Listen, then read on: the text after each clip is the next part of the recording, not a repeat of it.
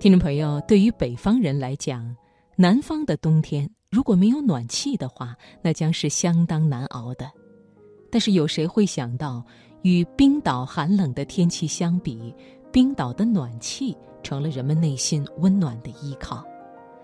好，今晚节目的开始，先送给你佳倩的文章。到了冬天，这条命是暖气给的，选自意林。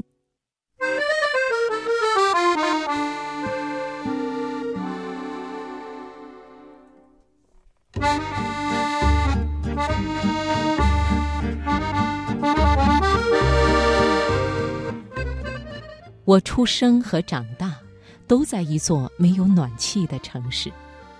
每到冬天，日子过得便有些糟心。从外面回到家，棉衣棉裤依旧，手上生冻疮，冷到牙打颤。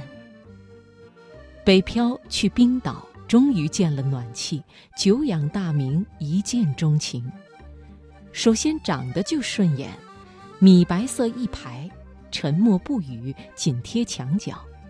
其次，风雪夜归，到家头一件事，把暖气开了，旋到底的瞬间，热水流通，管道发出太空信号一样的声响，千军万马的夏天奔腾而来。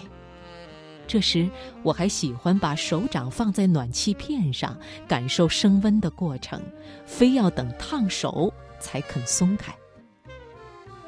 以前有偏见，以为北极圈居民大概一辈子不知短袖为何物，直到进入冰岛暖气屋，外套不脱冒汗，毛衣穿了热晕。无论窗外怎样的天气，鹅毛大雪也好，北风呼啸也罢，屋里人永远的春衫薄，有时太热，短裤背心吃冰棍儿。居然还想开窗透点风。当暖气成为了生活的一部分，冬天的困境也都一一消解了。即便像早起这样的世纪大难题，因为屋里如沐春风，也便能一鼓作气。洗澡也不在话下，宽衣解带，豪迈爽快。出门上班也不再犹豫。样样都贵的冰岛，供暖倒不贵。第一堂冰岛语课，老师问大家：“知不知道冰岛有什么东西便宜呀？”众人一致愤恨大喊：“空气！”老师默契一笑说：“还有电和热水。”作为火山遍布的孤绝岛屿，地不能耕，荒野无际，地热资源成为苦寒中的一丝甜蜜。我的房租不包括电和水，每月自行缴纳。在冰岛，电和水称为能源费，捆绑在一起收费。居住一年，算了算生活开销，发现哪怕使劲的开暖气，一天洗三次澡，没心没肺的开灯，每月能源费还比在冰岛餐厅吃一顿饭便宜。毕竟，暖气的原理是热水。而冰岛热水无需加工，直接来自火山，所以冰岛的供暖便宜。根据统计，冰岛暖气的收费对比世界各地几乎是一半的价格。我的一对一语言交换伙伴名叫丽莎，是一位高个子冰岛姑娘，大概有一米八。她会说流利的中文，曾在北京的大学交换。我问她，当时在北京会不会想家？他说：“当然想。”我问：“有什么最想念的？”他说：“是暖气，因为北京暖气不像冰岛一整年都通，所以会有受冻的时候。”问另一个认识的冰岛人，是我的办公室同事，他们两个不认识，却给了我一模一样的回答：想念暖气。同事年轻的时候去英国工作，会因为暖气贵有过受冻的经历。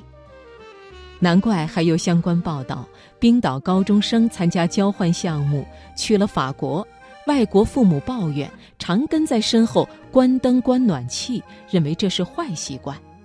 然而他们可能并不知道，冰岛什么都没有，日子紧巴巴，唯独火山地热源源不断，整个冬天不关暖气，室内灯火通明，算是住在这儿难得的优势感。最近我回国了，在家重又过回没有暖气的日子。冰岛虽然连夏天都穿羽绒服，屋里却可以无法无天，穿短袖吃西瓜；而回到家乡，只能窝在沙发裹毯子喝热水，瑟瑟发抖。作为一个南方人。自从享受了暖气的小确幸，发现再也离不开了这项神奇发明。毕竟到了冬天，这条命是暖气给的。很早以前就想读丰子恺先生的散文漫画书，终于在这次回国读完了《珍重此生》系列，对小确幸有了更多的想法。小确幸是什么？是日常生活里最简单的快乐。